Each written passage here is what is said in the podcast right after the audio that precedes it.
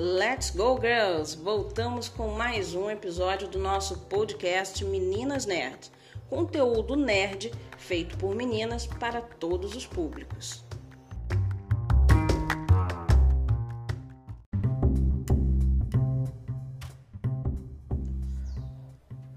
Quantas franquias de videogames podem reivindicar campeonatos internacionais em todo o mundo? Quantos realizam desfiles anuais com seus personagens mais adoráveis? Quantos podem alegar ter estado no Guinness World Records nada menos que cinco vezes? Quantos continuam fazendo manchetes em todo o mundo a cada novo lançamento e até mesmo causando danos físicos no mundo real devido à sua popularidade? Ora, preciso dizer mais? Eu estou falando do clássico dos clássicos, quando se pensa em anime que estourou a bolha do Japão e conquistou o mundo. Eu estou falando de Pokémon! E nós vamos tentar descobrir o segredo por trás do sucesso. Resumimos como surgiu o mundo Pokémon, e eu posso te garantir que esse episódio está cheio de descobertas interessantes e histórias inspiradoras, até mesmo para quem não gosta de anime. Então cola comigo embarque nessa aventura. Pokémon, eu escolho você!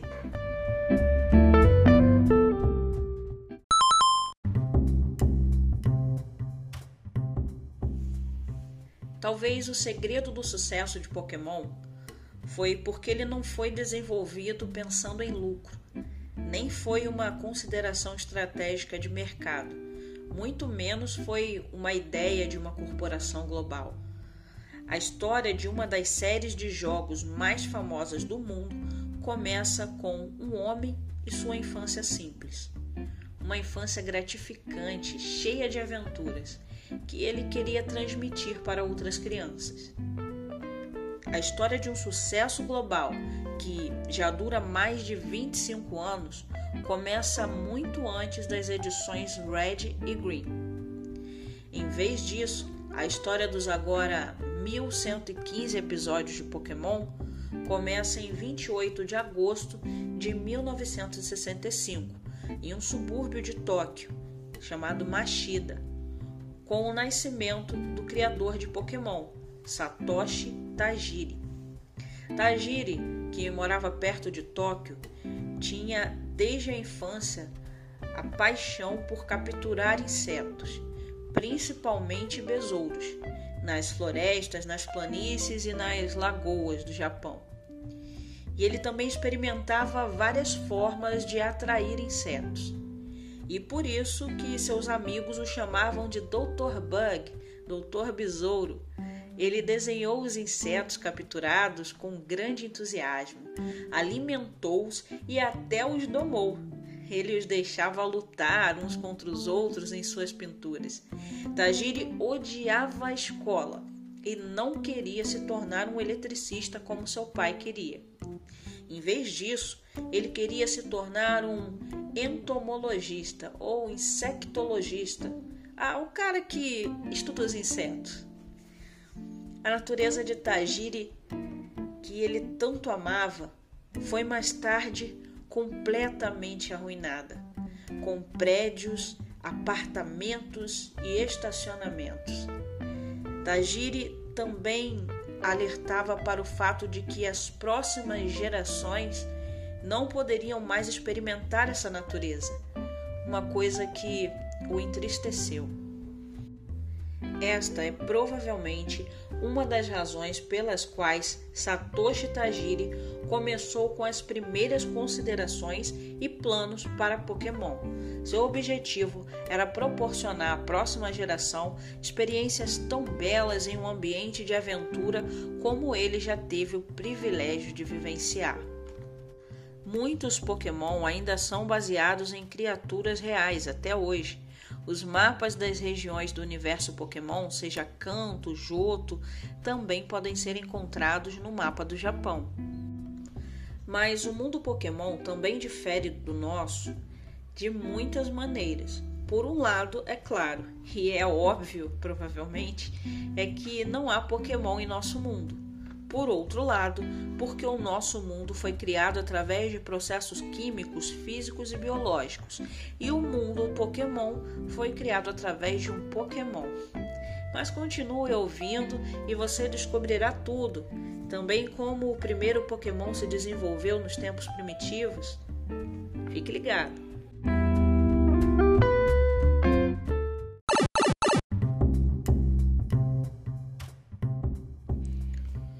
Obcecado por videogames Tajiri, que jogava regularmente Space Invaders, o clássico dos clássicos nos fliperamas, viu Ultraman na TV e até disse que ganhou um caça-níqueis, largou a escola e começou a publicar em 1982 com alguns amigos, incluindo James Hanzato e Yusuke Santa Maria, bem como também Ken Sugimori, a revista de videogame chamada Game Freak. Lá eles publicaram truques e dicas, atenção, manuscritas para os seus jogos favoritos e ainda chegaram a uma circulação de 10 mil exemplares. Pense que naquela época era muito difícil ter acesso a um computador, então eles faziam, desenvolviam os desenhos, as dicas, tudo manuscrito e depois imprimiam xerox de todas as outras. E eles tinham grande circulação dessa revista, eles chegaram no auge a 10 mil exemplares. Imagina um pequeno grupinho de adolescentes nerds fazendo sua própria revista manuscrita na década de 80, com uma divulgação meio que boca a boca, chegar a 10 mil exemplares. Com certeza eles acabaram de formar um grande time. Ken Sugimori, colaborador da revista Game Freak, não é outro senão o único artista de todos os 493 Pokémons principal designer de cartas Pokémon e designer de personagens para a série de TV e filmes 1, 2 e 3. Então, Sugimori é uma das pessoas mais importantes ao redor de Tajiri e moldou a aparência do universo Pokémon até hoje. Esse, meus amigos, é mais um exemplo de que a união faz a força e de que um gênio geralmente não trabalha sozinho. E se engana quem pensa que Pokémon foi o primeiro jogo desenvolvido por Tajiri. Ainda na década de 1980, Tajiri, de apenas 16 anos, venceu uma competição da SEGA com um jogo que ele mesmo desenvolveu e foi o seu primeiro jogo, chamado Quint, publicado pela Namco para o Nintendinho. Após o lançamento do Game Boy, Tajiri finalmente se interessou pelo portátil da Nintendo.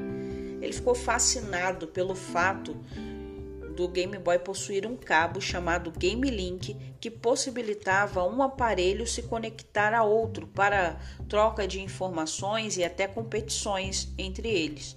Foi nesse momento que a lâmpada acendeu na cabeça de Tajiri e ele imaginou poder integrar essa característica à sua ideia de jogo que captura besouros.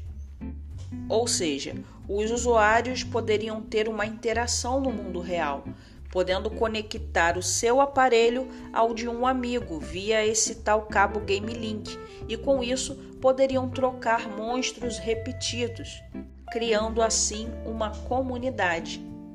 Imaginei um inseto se movendo de um aparelho para o outro e isso me inspirou, disse Tajiri. E no próximo bloco vamos saber como ele conseguiu tirar essa ideia do papel finalmente.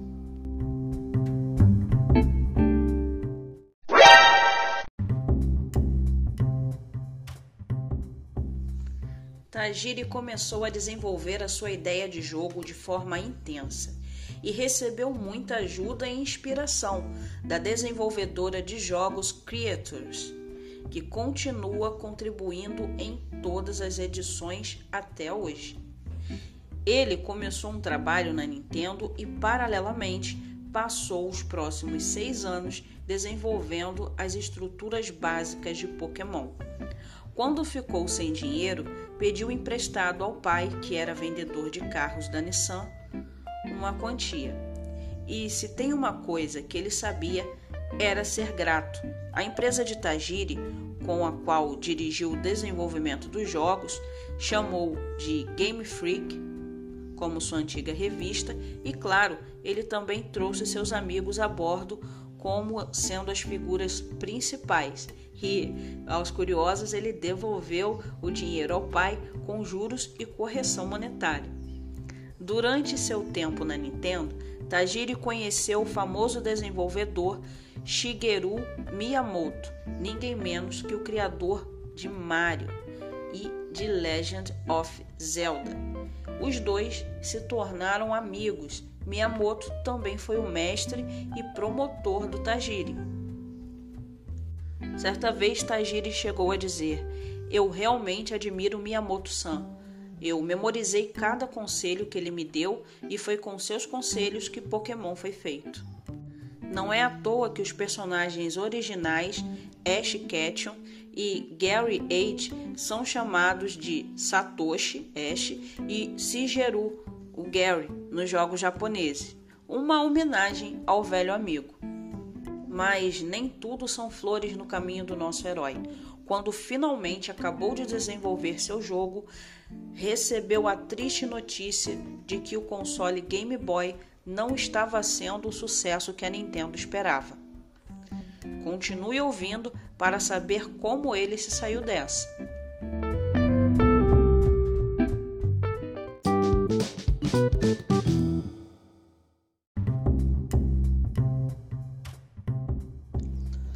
Quando Tajiri abordou a Nintendo com sua ideia elaborada, o negócio do Game Boy estava estagnado na época e não se acreditava que o jogo Pokémon pudesse ter algum sucesso sério. Esperava-se apenas um pequeno grupo de compradores. Porém, contrariando todas as expectativas, Red and Green teve uma circulação de nada mais nada menos que 200 mil cópias. As vendas começaram em 27 de fevereiro de 1996 a Nintendo estava errada, completamente mesmo, pois a Red Edition foi arrancada das prateleiras. Os revendedores fizeram vários pedidos repetidos. Apenas a edição verde ficou nas prateleiras por motivos que ainda não estão claros. E hoje são um raro item de colecionador. Mas depois de reconhecer o potencial do jogo, várias licenças foram concedidas como por exemplo para a série de TV, produtos de merchandising, mangás e vários etc. E foi assim que o nosso herói Satoshi Tajiri, o colecionador de inseto, o aventureiro, o chamado de Dr. Bug, conseguiu. A marca Pokémon agora se tornou um grande negócio. As edições principais sozinhas, ou seja, sem os jogos paralelos, venderam mais de 100 milhões de cópias. Finalmente, um homem de sucesso. E feliz. Alguém gostaria de pensar assim, mas Tajiri foi diagnosticado com síndrome de Asperger, uma forma mais leve de autismo. Pessoas autistas tendem a ser altamente criativas e excepcionalmente talentosas, mas têm problemas com o que é tipicamente humano, como por exemplo, amizades, comunicação, convivência eles só se ligam intimamente a algumas pessoas. Os funcionários da Nintendo descreveram Tajiri como excêntrico, mas altamente criativo. Uma descrição que infelizmente se encaixa de forma perfeita em pessoas autistas. Tajiri foi definitivamente uma pessoa que ressignificou a deficiência, transformando em eficiência e pessoalmente, eu acredito que não há pessoa mais feliz. Basta olhar para aquele brilho nas fotos. Ele fez exatamente o que sempre quis. E o que ele fez melhor, ele alcançou seu objetivo. Quantas pessoas podem dizer isso? Aviões, parques de diversões, hotéis, lojas e pessoas são exclusivamente dedicados à sua ideia. E essa ideia ainda fará milhões de crianças felizes por muito tempo. E quando penso naquele homem, esse homem foi um homem feliz.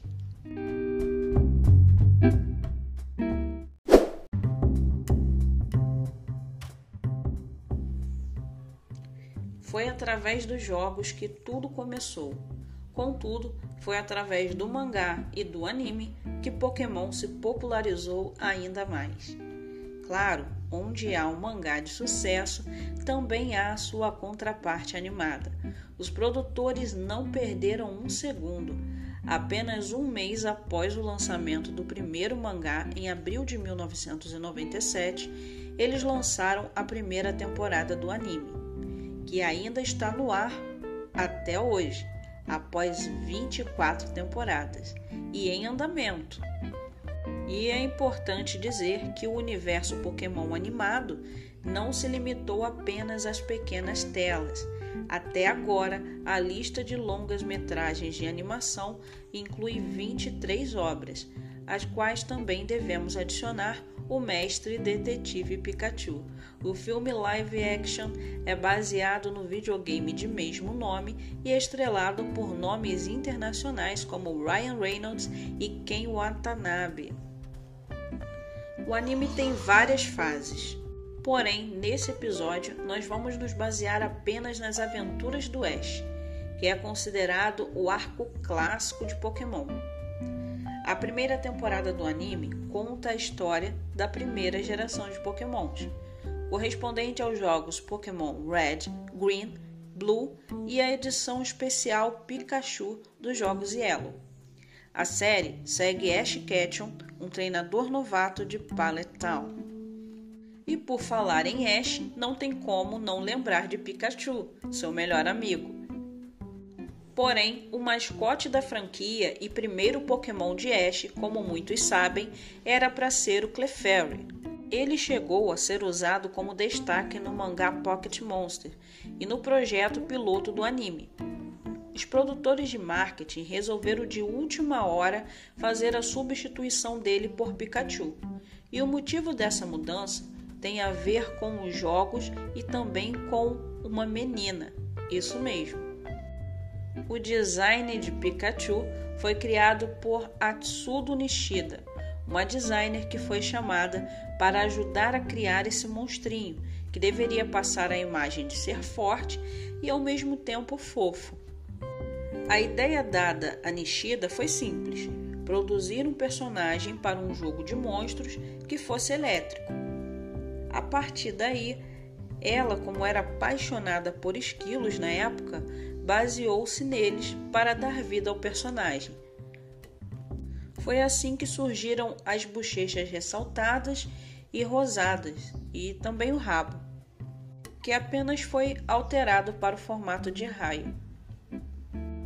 Koji Nishino, que era o design responsável pelos mapas e forças dos Pokémons, e também encarregado de avaliar a fofura dos novos bichinhos, ficou encantado com o projeto do Pikachu, tanto que não queria que ele fosse facilmente encontrado nos jogos. Assim, Pikachu foi escondido na floresta de Viridian, com uma taxa de encontro de apenas 5%. Então começou a ser considerado o primeiro Pokémon raro do jogo, já que era apresentado nas artes oficiais, mais difícil de se achar no jogo. Logo, sua fofura e raridade se destacaram. Por esse motivo, resolveram o transformar no mascote da franquia, o que acabou se tornando a cereja do bolo, não é mesmo? E no próximo bloco, mais curiosidades sobre o mundo Pokémon. Fique ligado!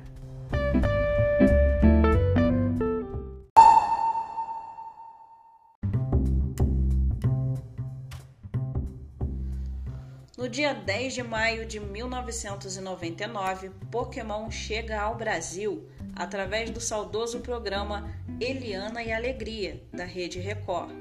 Porém, meses antes, em fevereiro do mesmo ano, o jornal A Folha fez uma matéria nada sensacionalista intitulada Record traz desenho polêmico, onde os pais eram alertados sobre um episódio que ocorreu em 16 de dezembro de 97 no Japão, quando cerca de 13 mil crianças japonesas teriam passado mal ao assistir uma cena de 5 segundos de Pokémon. Eles estavam se referindo mais precisamente ao 38º episódio da série, que foi exibido para mais de 4 milhões de telespectadores japoneses e se chamava Porygon, o soldado cibernético. Nesse episódio, Ash e sua turma são enviados para dentro de um computador e, com a ajuda do Pokémon digital Porygon, conseguem impedir o plano da equipe Rocket de roubar os Pokémons direto da Pokédex. A cena problemática acontece próximo ao final do episódio, quando Pikachu emite raios diretamente dos seus olhos para destruir alguns mísseis a cena mostra flashes vermelhos e azuis pulsando na tela durante alguns segundos, e foi o suficiente para causar um belo estrago. Muitas crianças apresentaram sensibilidade a essa luz. Naquela tarde, mais de 600 telespectadores foram parar no hospital com dores de cabeça, enjoo, convulsões e até ataques epiléticos por causa do episódio. Esse fenômeno é chamado de epilepsia fotossensível, quando a convulsão é desencadeada por padrões de imagem e luz.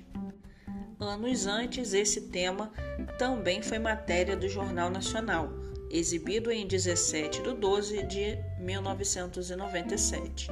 Ouça o trecho. 729 crianças e jovens japoneses vão parar no hospital por causa de um desenho animado.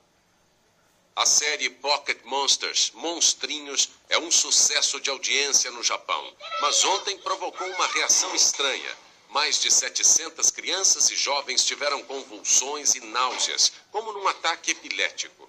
200 continuam internadas. Não se sabe exatamente o que aconteceu.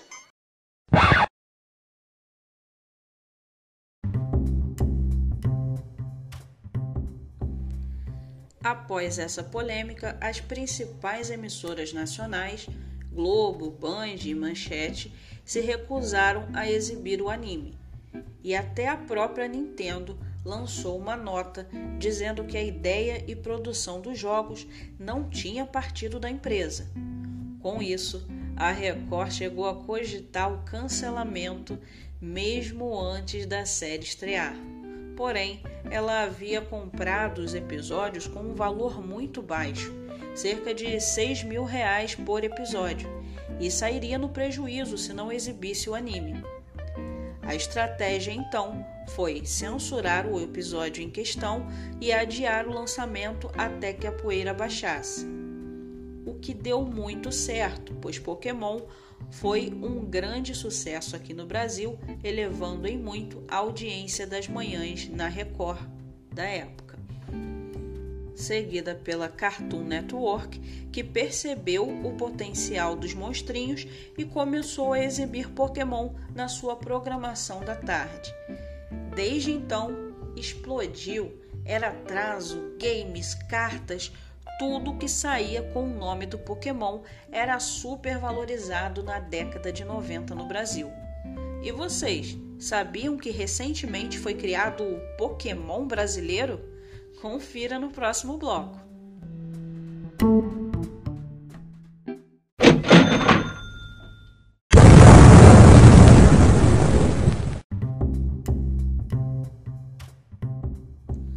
Para tentar entender o sucesso de Pokémon no seu país de origem, é preciso dizer que lá tem tampas de bueiros decoradas com desenhos de Pokémon em todo o arquipélago japonês, ou o fato de a El Nippon Airways ter algumas aeronaves em sua frota pintadas com Pikachu por vários anos, além do próprio Pikachu ter sido mascote da seleção de futebol japonesa e das Olimpíadas de Tóquio.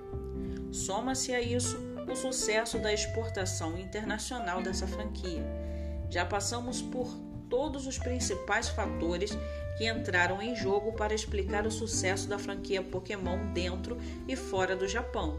No entanto, Com o lançamento do Pokémon Go em 2016, a base de fãs de Pokémon provavelmente atingiu um verdadeiro pico global, pois finalmente um jogo interativo que não precisava de console, mas podia ser jogado de qualquer smartphone, deu vida ao universo criado pela lógica de Tajiri.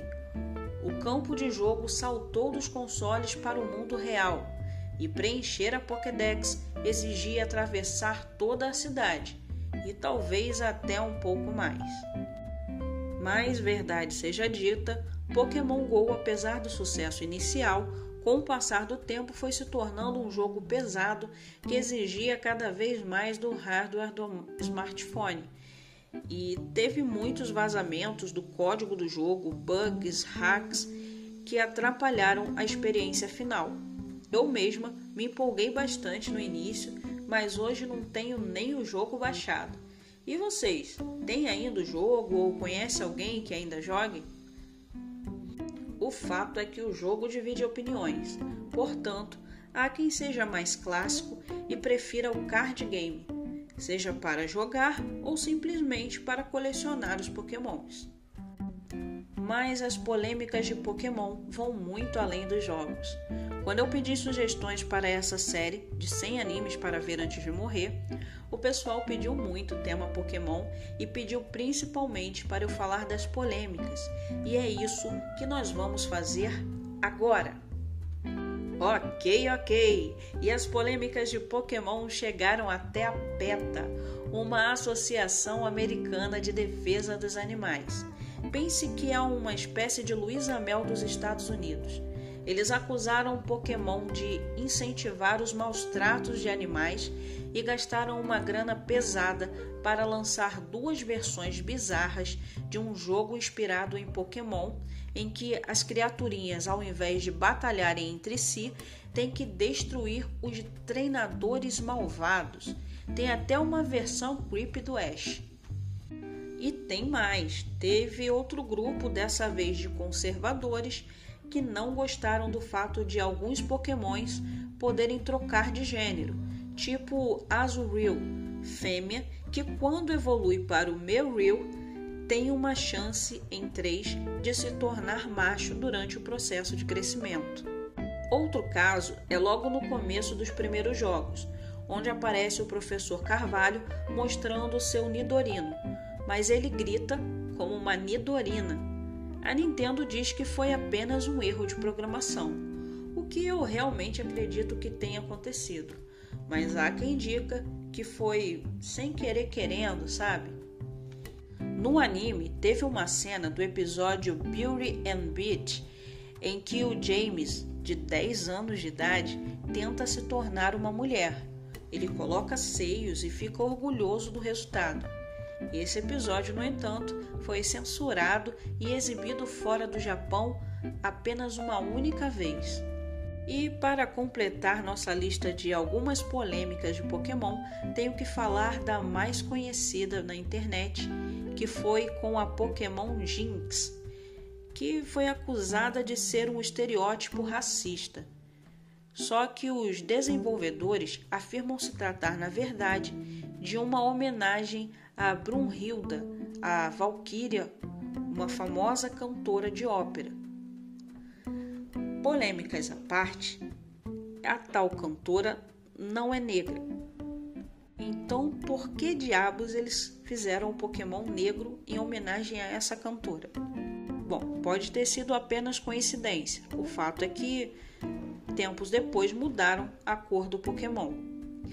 Além desses casos, Pokémon foi acusado de ser antissemita, a favor de trabalhos forçados e recebeu duas sentenças por parte da comunidade islâmica por ir supostamente contra o Alcorão, além de ter sido reprovado oficialmente pelo ditador Saddam Hussein. Sério, gente, que na época tentou barrar o anime porque ele acreditava que os nomes dos pokémons, na verdade, eram mensagens subliminares para promover o judaísmo.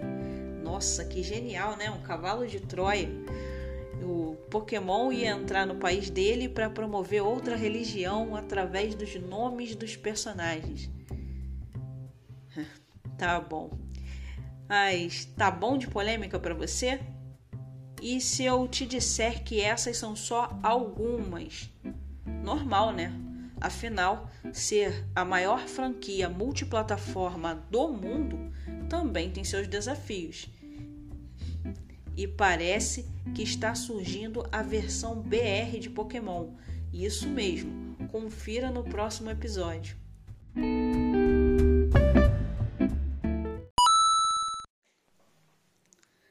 E não vá pensando que a criatividade para criar o mundo Pokémon é exclusiva dos japoneses. O Brasil também tem um desenho de monstros de bolso para chamar de seu. Isso mesmo. Batizados como Bagmon, a criação do ilustrador e designer gráfico Wagner Janelli, conhecido como Bag, deu o que falar. Isso porque o brasileiro resolveu se inspirar em sua paixão por Pokémon para criar monstrinhos de bolso versão tupiniquins, baseados na fauna e flora brasileira. O nome Bagmon, inclusive, faz referência ao apelido do artista e aos Pokémons. Atualmente, existem mais de 150 monstrinhos, dentre eles o Tato Leco, que evolui para o Tato Nastra. O que começou com uma brincadeira do ilustrador se tornou uma chance de divulgar ciência e conhecimento de forma completamente diferente e inusitada. Nas palavras do próprio Bag, no começo eu fazia puramente por diversão, mas logo depois de um tempo percebi o poder de divulgação científica e cultural do projeto. Hoje, o principal objetivo é enaltecer a fauna, a flora e a cultura do nosso país de forma lúdica e divertida. E deu certo. Alguns professores já estão utilizando os Bagmons para tornarem mais interativas as aulas sobre a fauna e flora brasileiras. Que demais, né? Atualmente, as animações são compartilhadas direto pelas redes sociais do autor. E vem novidade por aí. O BAG, com a ajuda de mais dois amigos, está desenvolvendo um aplicativo, um jogo de cartas e pretende também expandir para histórias em quadrinhos e produtos diversos. Será que o Pokémon brasileiro também vai se tornar um sucesso mundial? Isso não podemos afirmar, mas se quiser saber mais sobre o projeto, é só procurar pelo arroba bagilustrador, tudo junto, nas principais redes sociais. Eu achei a ideia incrível, o trabalho do cara é muito bom, sério. Se vocês puderem pesquisar os Bagmons, vocês vão ver que são até melhores do que alguns Pokémons, eu posso dizer. E tem tudo para crescer. Desde já eu agradeço a sua audiência e a interação pelo nosso e-mail meninasnerds21@gmail.com. Eu aproveito também para informar que o próximo bloco é aquele resuminho maroto para fazer você matar a saudade do anime. Porém, se você não assistiu e não curte spoiler, pode pular essa parte. E até o próximo episódio.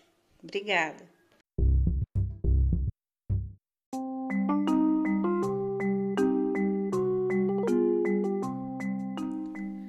Anime conta a história de Ash Ketchum, um menino de 10 anos de idade que tem o sonho de se tornar um mestre Pokémon. Ele dorme demais no dia que deve escolher seu Pokémon inicial e fica preso com Pikachu, um monstrinho amarelo do tipo elétrico e adoravelmente desobediente. Lentamente, Pikachu e Ash aprendem a confiar um no outro e se tornam companheiros de jornada. Pikachu é frequentemente visto andando com Ash devido ao seu desagrado de estar em sua Pokébola. Ash é acompanhado por outros dois companheiros, Misty, especialista em água de Cerulean City, e Brock, líder do ginásio Peter City e um aspirante a criador de Pokémon. Brock e Misty se tornam os mentores de Ash enquanto viajam por Canto e Orange Islands. Seus inimigos são os vilões patéticos da equipe Rocket, que são obcecados por Pikachu. Provavelmente devido à sua fofura ou possivelmente por causa da sua carga elétrica mortal que ele é capaz de omitir. Eles seguem Ash tentando parar suas tentativas de sucesso e geralmente sendo atirados pelo ar depois de tomar um belo chute no traseiro. Ash e seus companheiros viajam por canto, coletando distintivos de ginásio e eventualmente desafiando a Liga Indigo. As duas primeiras temporadas se concentram principalmente em Ash tentando coletar vários emblemas de academia enquanto viaja. Já na segunda temporada, Ash perde a Kato Pokémon para um rival e é enviado em uma jornada para recuperar a misteriosa GS Pokéball pelo professor Oak. Brock e Misty ficam para trás em canto enquanto Ash viaja pelas Ilhas Laranja com Tracy Stick um observador Pokémon. A segunda temporada termina com Ash vencendo a Liga Laranja. E aí, gostou?